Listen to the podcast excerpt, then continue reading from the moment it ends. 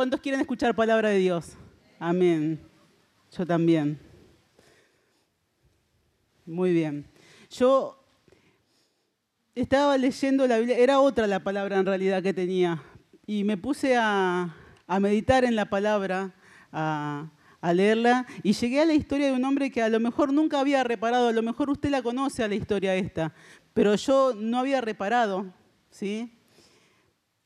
Y quiero hablarles de una persona, de un personaje bíblico. Eh, es una persona que fue el primero que salió con destino a Canaán.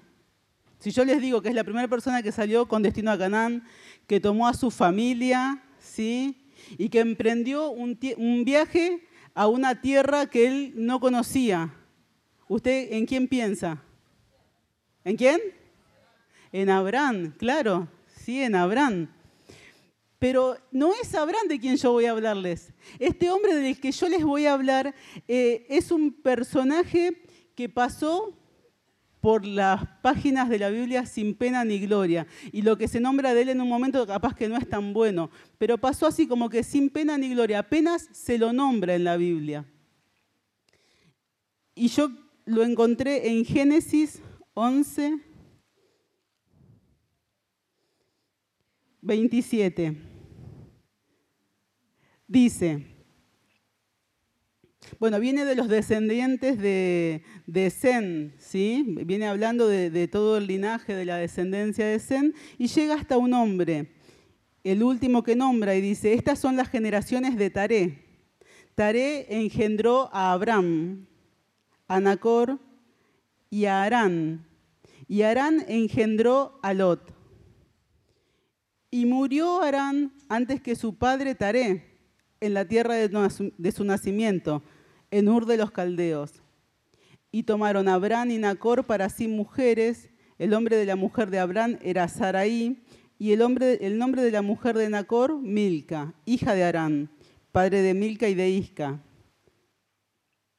Bueno, y después en el 31 dice, y tomó Taré, escuche bien, tomó Taré a Abraham su hijo y a Lot, hijo de Arán, el hijo que había muerto, ¿sí? Y a Saraí su nuera, mujer de Abraham, y salió con ellos de Ur, de los Caldeos para ir a la tierra de Canaán.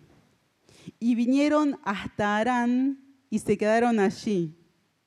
Y fueron los días de Taré 205 años. Gracias papá, te damos Dios en esta mañana porque sabemos que vos estás acá, Señor, porque podemos sentir tu presencia, mi Dios, porque tu presencia, Señor, nos acompaña, Dios nos ministra y habla a nuestro corazón, Señor. Damos gracias por tu palabra, Dios. Te pedimos, Señor, que hables, Dios, a lo más profundo de nuestro corazón, Señor, en el nombre de Jesús. Gracias, papá. Amén. Entonces encontramos acá este personaje, a Taré. Dice que Taré tomó a Abraham, a Sara y a Lot y salió de Ur de los Caldeos para ir a Canaán. O sea que fue el primero que salió con la intención de ir para Canaán. ¿Quién fue? Taré. Dice que Taré significa, la palabra, el nombre Taré significa retraso. ¿Será, pastor, que se, se podrá apagar este ventilador? Porque me está volando todo. Ahí está, gracias. La palabra tarea significa retraso. Digo, pero bueno, Taré comenzó con la iniciativa ¿sí? de ir a Ur. Tomó su familia, tomó su nuera, tomó su hijo, su, nieto y salió. Pero eh, Dios le dio esa palabra a Abraham, en realidad. Dios le había hablado a Abraham previamente. Pero la Biblia no dice, tomó a Abraham, su familia, y salió de Ur de los Caldeos. No dice eso. La Biblia dice, tomó Taré. Ahora yo digo, ¿por qué dice tomó Taré y no dice tomó a Abraham? Y no sé, porque la palabra fue dada a Abraham, pero yo digo, a lo mejor Abraham es como que no activó en ese momento la palabra, la recibió, pienso yo, ¿no? En mi humanidad, y no la activó. Es como que, ah, sí, recibí una palabra, pero como que a lo mejor no se hizo tan cargo de la palabra, o a lo mejor no ocupó su lugar, no ocupó el lugar que Dios le había dado. Pero la cuestión es que Abraham es como que no se activó en ese momento en la palabra.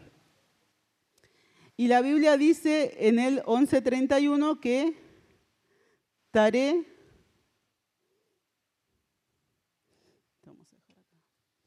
que Taré tomó a su familia.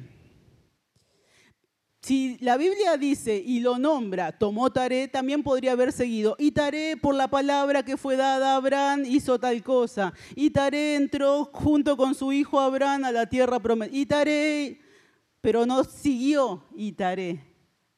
La Biblia no siguió así, pero bien podría haber seguido porque por algo lo nombró. Porque nada en la Biblia es casual, nada en la Biblia que esté asentado así como un mínimo detalle que está por casualidad, nada pasa desapercibido para Dios. ¿Podría haber sido Taré acaso el padre de la fe?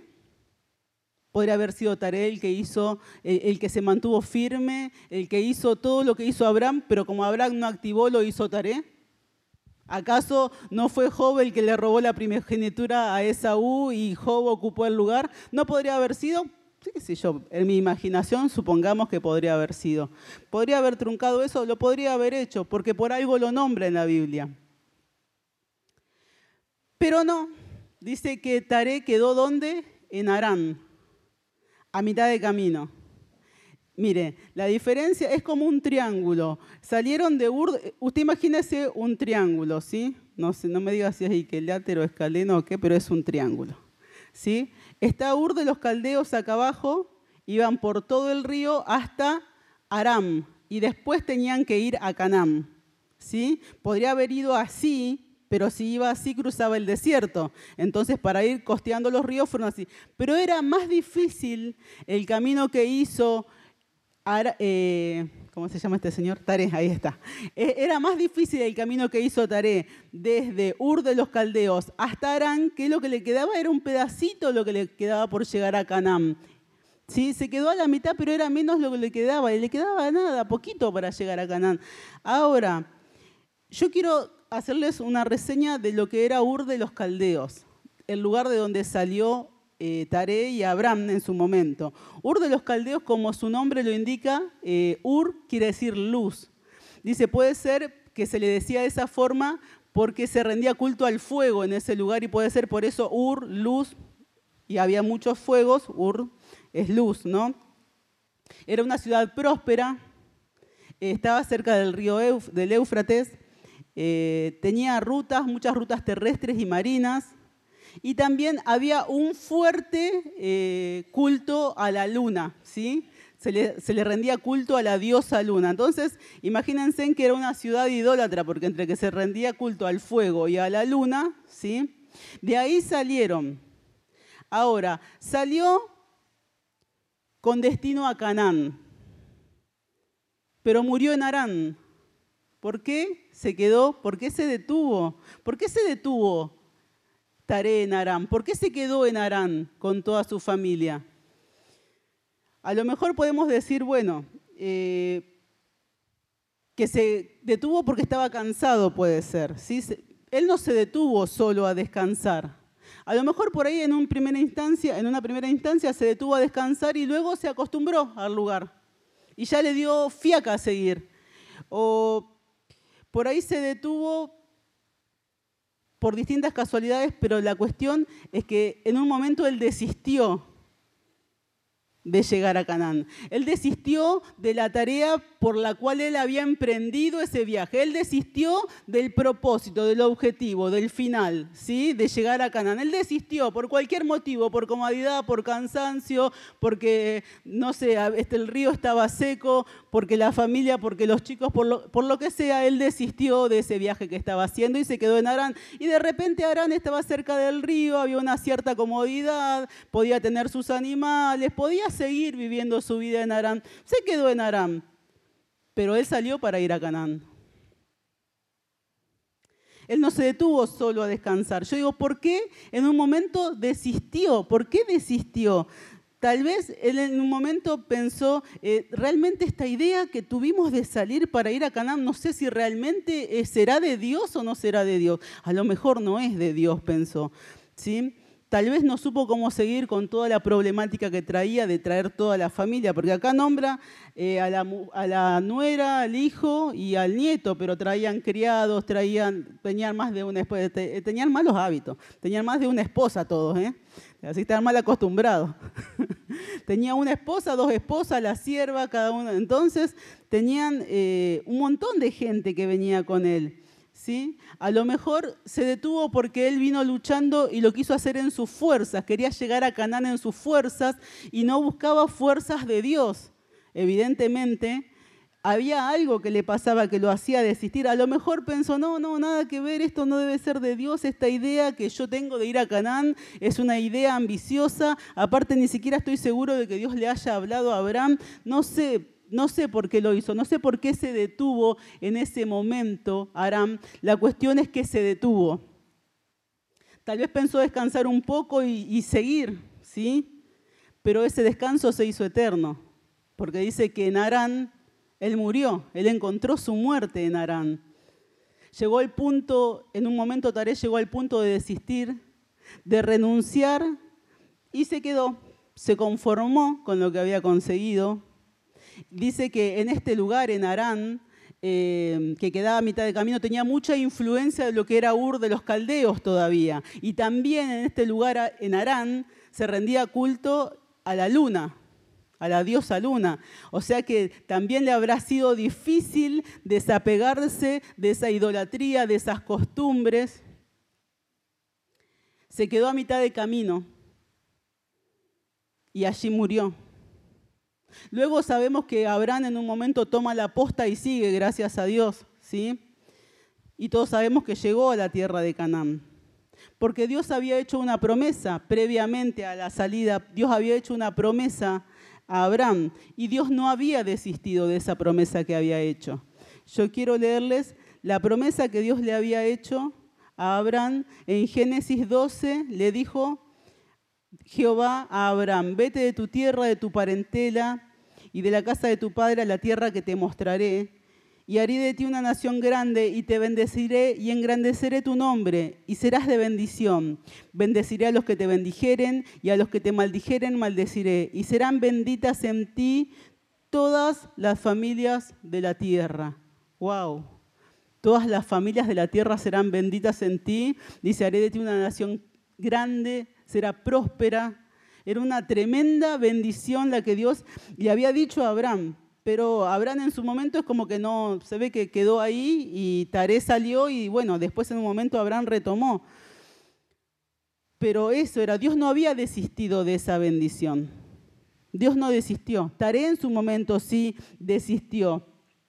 Taré tuvo la oportunidad en un momento de meterse en la historia, de entrar en la historia, ¿sí? Tuvo, eh, y de cambiar el, el, destino de los que los precedían. Él podía haberse metido en la historia de una forma distinta, ¿sí? Por algo se lo nombra.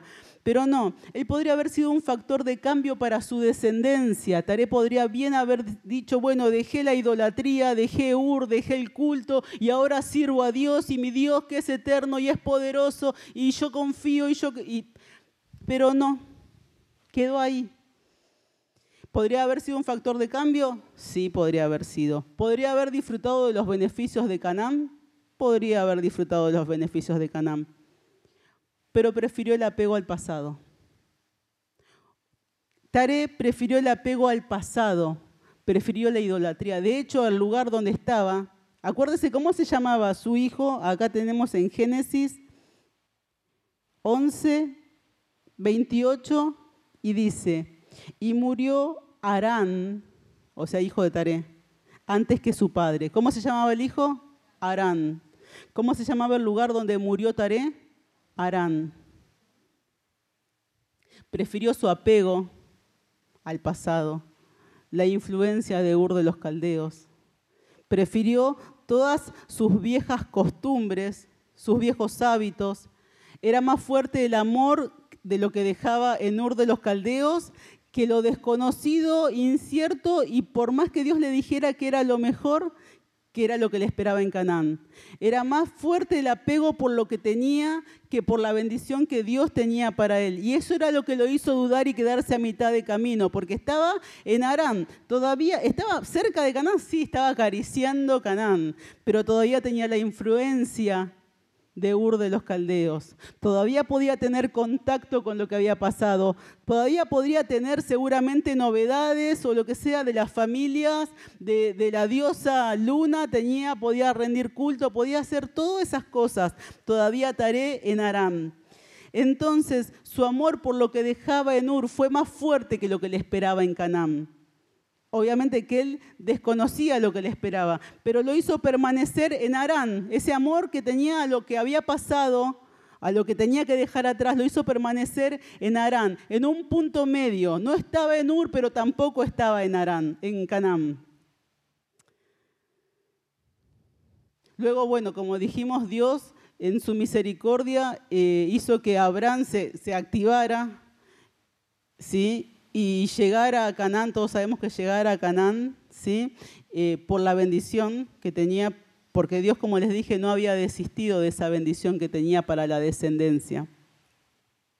El que fue Taré, que pudiendo entrar en el plan de Dios desistió. Dios no desistió, Taré desistió. Pudiendo entrar, pudiendo entrar, no lo hizo, no llegó, se quedó. Y que Taré no llegara no es una mención hacia al azar, porque Taré tuvo el impulso, tuvo la fe, tuvo el valor y tuvo la decisión para tomar su familia y salir de Ur, de su lugar de comodidad, del lugar donde siempre había estado. Salió, ¿para qué salió? Salió para llegar, pero murió a mitad de camino. Y no es casualidad que en Génesis 11, 31 diga, vinieron hasta Arán, hasta acá, hasta Arán. Se quedaron allí. Y después dice, y murió Taré en Arán. Vino hasta ahí, ahí quedó y ahí murió y ahí fue todo. ¿Por qué no llegó? En Josué tenemos, en Josué 24, 2, tenemos por qué una posible respuesta no llegó Taré. Dice, eh, hablaba Josué al pueblo y dice, así dice Jehová Dios de Israel, vuestros padres habitaron antiguamente al otro lado del río, esto estaré padre de Abraham y Nacor, y servían a dioses extraños. Confirmadísimo. Su apego a la idolatría, al pasado, a lo que tenía que dejar, le impidió poder alcanzar. Y a veces ese apego, esa idolatría se puede transformar en diferentes cosas para nosotros. No necesariamente que usted tenga una imagen de un eh, santo o de alguna otra cosa. Eh, se puede transformar en muchas cosas en nuestra vida esa idolatría.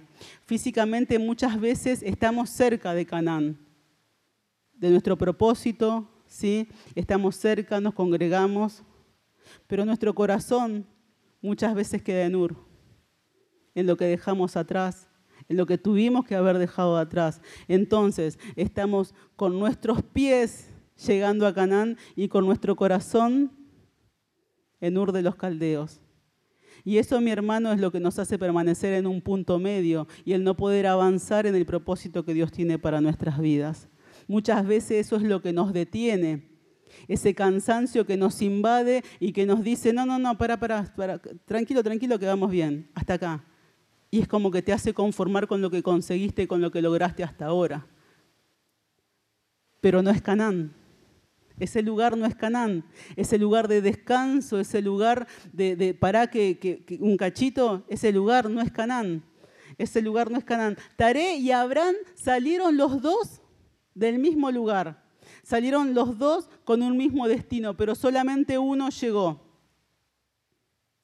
Nosotros hay momentos en nuestra vida en que salimos de Ur, ¿sí?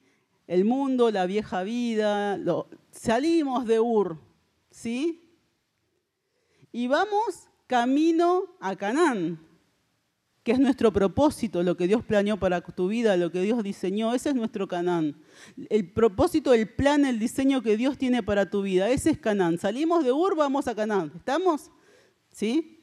Estamos todos, ¿no? Camino. Me acuerdo de ese cantito, ese corito que decía, caminando hacia Canaán, cantaba mi suegra, ¿no? Hace mucho. Yo era chiquita. no había nacido yo, pero me contaron. No se ríe, hermano, que es verdad.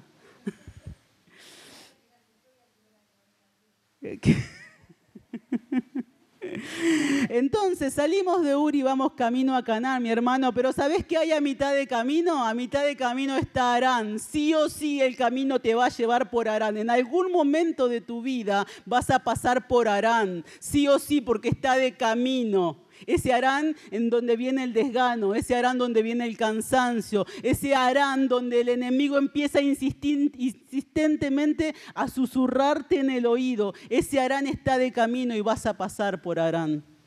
Lindo sería no salir de acá e ir directamente, pero en algún momento pasás por Arán, sí o sí. Arán, donde está la muerte de los sueños.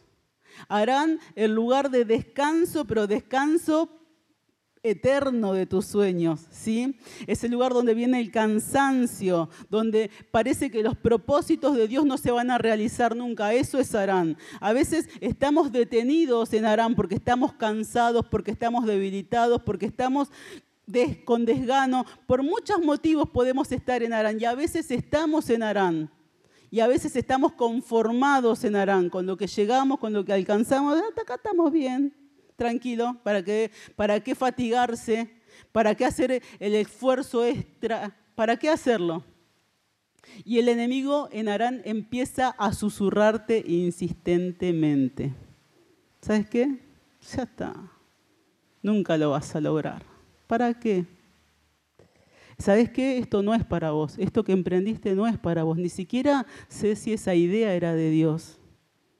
¿Sabes para qué vas a permanecer ¿Para qué vas a permanecer firme? ¿Para qué te vas a congregar? Si mira cómo te van las cosas. No, no, ¿para qué? No, mejor quédate, hace la tuya. ¿Sabes qué? Sos el único que se mantiene en santidad. Sos, sos el único. ¿Para qué? ¿Sabes qué? Tu familia no pudo. Vos tampoco vas a poder. Eso es Arán. Pero ¿sabes qué? Yo Hoy vengo a recordarte que aunque la carga en tus hombros sea mucho, aunque el cansancio sea fuerte, aunque te invada ese desgano, tu destino final no es Arán. Tu destino final no es Arán. Arán no es el lugar de tu destino. Arán no es el lugar donde Dios planeó que vos terminaras tu viaje. Tu lugar no es Arán. Tu lugar no es ahí, ese no es tu lugar. Tenés que salir de ese lugar. Arán no es el lugar que Dios diseñó para que tu propósito sea llevado a cabo. Ese no es el lugar. Eso es mentira del diablo. Eso es lo que Él quiere que vos creas. Y si estás en ese lugar, yo quiero decirte que hoy, papá, así como sacó al pueblo de Israel de Egipto, al pueblo judío de Egipto, con mano fuerte, no solamente de Egipto puedes sacar con mano fuerte, de Arán también te puede sacar con mano fuerte. Dios te puede sacar con mano fuerte de Arán, porque como decían hoy, como cantábamos, Dios es el invencible, el todopoderoso. Nadie puede contra él. Y si él determina sacarte de ese lugar con mano fuerte, ¿quién puede ir en contra de él? ¿Quién puede ir en contra de él? ¿Sabes qué? Viene mi papá a sacarme con mano fuerte. Yo me escondo adentro de él. Yo me meto en el hueco de su mano. Yo me meto en sus diseños, en su propósito, en el río que lleva para el lugar que Dios quiere que yo vaya. Me meto en ese lugar y me escudo detrás de Él, me, me escudo dentro de su voluntad para que Él pueda cubrirme, pueda guardarme y pueda llevarme. Y no voy a permitir que ningún enemigo, que nadie que viva en Aram venga a señalarme con la mano y venga a decirte, no, porque mira que vos esto, que vos lo otro. Ese es el enemigo, ese es el diablo, el que viene a resaltar todos tus defectos, a decirte todo lo que vos tenés en contra. ¿Para qué? Si Dios ya lo sabe. Dios ya lo sabe, Dios sabe todo lo que vos tenés que te falta trabajar. Dios conoce, Dios me conoce más que nadie. Si te hacen un, escanograma, yo no sé si te sale tan clarito como la mirada de Dios en tu vida. Dios te conoce. Y Dios te dice que de ese lugar tenés que salir. Muchos son los que quedan en Aram. Muchos son los que están apegados a lo nocivo del pasado, conformados con el lugar hasta donde han llegado. Mientras adelante, mi hermano, hay toda una tierra, toda una tierra prometida, verde, donde fluye leche y miel, donde hay bendiciones, donde hay riqueza, donde hay un montón de beneficios para vos y para tus generaciones que te preceden. Para tus generaciones que te preceden. Yo no sé vos, pero si hay bendición para mis generaciones, para los que vienen atrás mío, yo las quiero, yo las voy a arrebatar. Yo no soy ningún taré que se va a quedar en mitad de camino. Yo no lo voy a hacer porque yo llego al propósito o en el camino quedaré, pero jamás detenida, jamás detenida, jamás detenida. Caminando y con una espada en la mano y hay del que se me ponga enfrente. No sé por qué, pero Dios me hizo así. Es verdad los que me conocen. Caminando y con la espada en la mano, pero llegás a tu propósito. ¿Sabes qué? Si muero, muero en Canaán. Si muero, muero en Canaán. Jamás, jamás a mitad de camino, jamás a mitad de camino. Y es lo que vos tenés que querer para vos y para los que vienen atrás tuyo. Hay cansancio, hay trabajo, ni te hablo. Problema, uff. Ninguno somos perfectos. Ninguno somos perfectos. La familia Ingalls no existe. ¿Sí? Son más que más los Simpson parecen. Hay más Simpson que Ingalls. ¿Sí? Todos tenemos situaciones, todos, todos tenemos familias, a veces no en la primera, pero sí en, en el gran, complejas, distintos niveles de complejidades.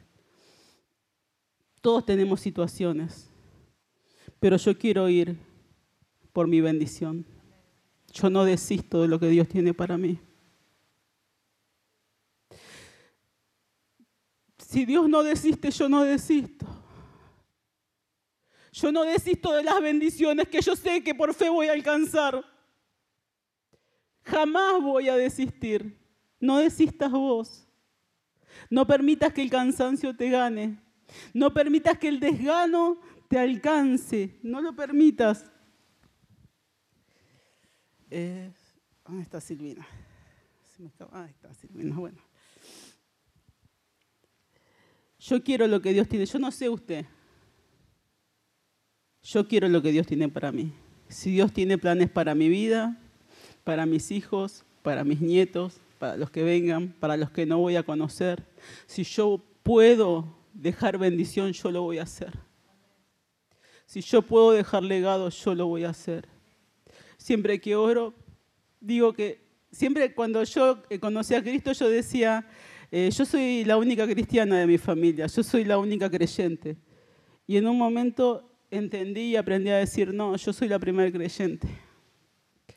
Yo soy la primera. Y siempre declaro, digo, y atrás mío vienen generaciones y generaciones y generaciones y generaciones y generaciones de hombres y de mujeres de valor, no de cristianos calientasillas. ¿Sabes qué? Yo oro, es verdad, mi generación es por guerreros, por guerreros, por guerreros, ¿entendés? Que si yo tengo este poquito de chispa, que ese lo que yo tengo que sea el 1%, ¿entendés? Que sobre el techo que yo tenga, sobre allá arriba tienen que poder pisar los que vienen atrás mío. Tus hijos tienen que poder pisar por sobre tus hombros y ir más arriba. Si yo hice 20, vas a hacer 30, 40, ni siquiera el doble. Mucho más, mucho más. Es lo que tenemos que anhelar. ¿Cómo vamos a alcanzar una nación? ¿Cómo vamos a alcanzar el mundo? ¿Cómo vamos a hablar a aquellos que no conocen, si ni siquiera podemos bendecir a los que vienen atrás nuestro? Es lo mínimo que podemos hacer, levantarnos así enardecidos, ¿entendés?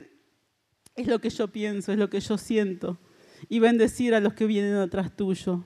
Imagínate si alguien hubiese hecho algo así antes que vos. Imagínate si se levantaran esos Abraham determinados a creer, porque en un momento Abraham se levantó y se determinó a creerle a Dios, ¿sí? Determinados a creer y a bendecir sus generaciones.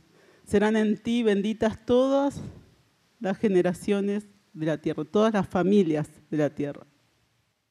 Yo no voy a desistir, no voy a aflojar.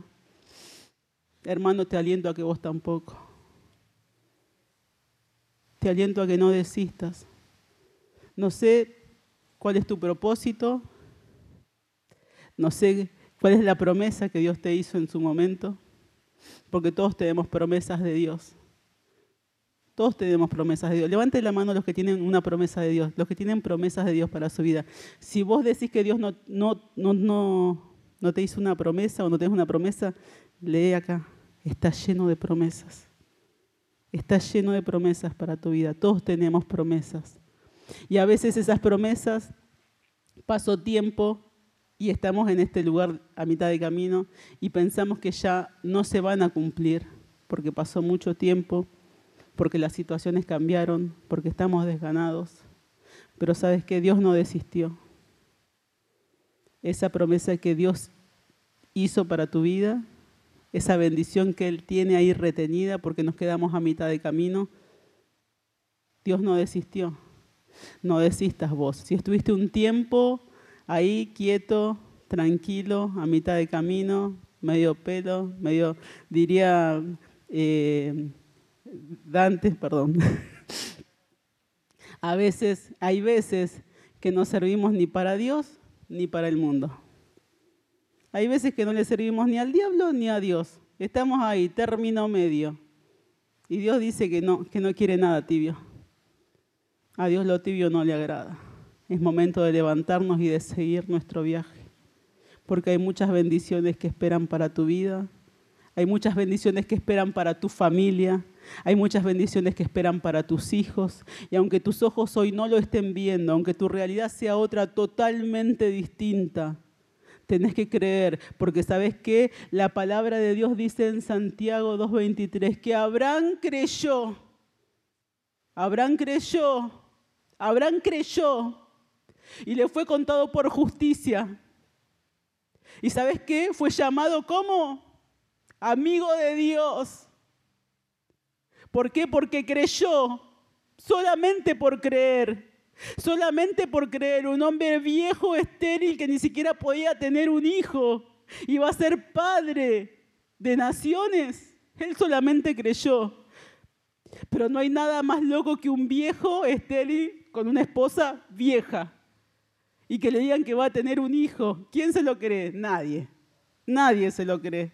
Abraham creyó. Ahora te digo, tu imposible es más difícil que eso. Que un viejo de 100 años y una mujer de 90 tengan un hijo, imposible es más difícil que eso. No, solamente tenés que creer. Solamente tenés que creer, levantarte y activarte en pos de lo que Dios tiene para tu vida. A lo mejor hoy las voces de ese Aram vienen a tu mente y empiezan a susurrarte y empiezan a decirte todo lo que no puedes hacer, todo lo negativo. Pero hoy, ¿sabes qué? En el nombre de Jesús le ordenamos a toda voz que venga a tu mente, toda voz de fracaso, toda voz de menosprecio, todo pensamiento negativo que enmudezca ahora en el nombre de Jesús. En el nombre de Jesús, enmudecen esas voces que vienen a tu mente, esos sentimientos de tristeza que vienen ahora en el nombre de Jesús, se van de tu vida se van de tu vida porque es tiempo de levantarte, porque el tiempo de descanso ya pasó, porque si no te quedás, si vos te seguís quedando en ese lugar, ese lugar va a ser tu destino final y Dios no quiere eso. Dios quiere que hoy te levantes, hoy te levantes. Para Taré todo quedó en una bonita idea. Era una linda idea ir a Canaán, ¿no? Pero ahí tan trabajosa. Quedó en una linda idea, en un lindo sueño. Pero no. Yo hoy oro para que se levanten y se activen los Abraham que hay en este lugar. Acá hay un montón de Abraham que tienen palabra, vaya que tienen palabra, que tienen promesas de Dios, grandes promesas de Dios y que no están activando que no están activando y tienen un propósito para llevar a cabo y no están activando y están dejando que sean los taré, que los que vayan como pueden intentando llevar adelante, pero son los sabrán que se tienen que levantar. Yo hoy oro para que se levanten de este lugar los sabranes que hay detenidos, los sabranes que hay dormidos, los sabrán que hay cansados, que hay que están a punto de desistir y que están a punto de quedarse en Arán. Pero hoy se levantan de este lugar. El poder de Dios te impulsa a levantarte. Yo quiero que cierren sus ojos. y vamos a orar. Vamos a orar y vamos a pedirle a papá nuevas fuerzas del cielo. Si vos te sentís que estás en este lugar, que estás detenido, que estás en ese lugar, que estás cansado, yo te pido que vos, y nadie mejor que vos, que conoces la situación en la que estás, abra tu boca. Y son solamente vos y el Padre que vos abras tu boca y que empieces a decirle a Dios lo que tenés adentro. Pero ¿sabes qué? Vamos a empezar con palabras de amor, porque hasta acá Él te guardó, porque hasta acá Él te sostuvo y porque hasta acá Él no permitió que vos perecieras en ese lugar. Y porque Él hoy te está instando a que tomes de vuelta todo el bagaje, a que tomes todas tus cosas y sigas el camino. Hoy el poder de Dios te da nuevas fuerzas, te renueva, te impulsa para salir de tu descanso, para salir de ese letargo Padre, en el nombre de Jesús te damos gracias, amado Dios. Porque hasta acá sabemos que vos estás con nosotros. Porque tu presencia nos acompaña a cada instante y nos sostiene. Es el amor de Dios el que te sostiene.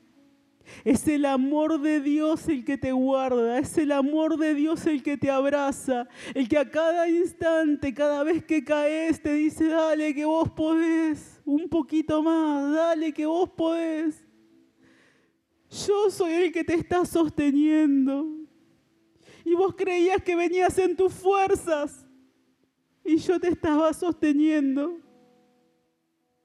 Es el poder de Dios el que levanta tus brazos el que trae un renuevo, el que trae un rocío fresco sobre tu vida. Papá, en el nombre de Jesús te entregamos, Señor, todas estas cargas. Señor, todas las situaciones, todo lo que vos conocés que oprime nuestro corazón, que nos hace detener, que nos hace querer abandonar todo, Señor. Padre, pero en el nombre de Jesús, Señor, te lo entregamos. Y te pedimos nuevas fuerzas. Hoy en el nombre de Jesús, nuevas fuerzas vienen a tu vida. Nuevas fuerzas para poder arremeter, para poder conquistar, para poder prosperar y para poder recuperar aquello que te había sido robado en el nombre de Jesús. Gracias Señor te damos, Padre, porque sabemos que vos estás sobrando, que tu presencia cada instante, Señor, nos está renovando las fuerzas para poder seguir, para poder continuar y para poder llegar a ese propósito que vos tenés para nuestras vidas. En el nombre de Jesús.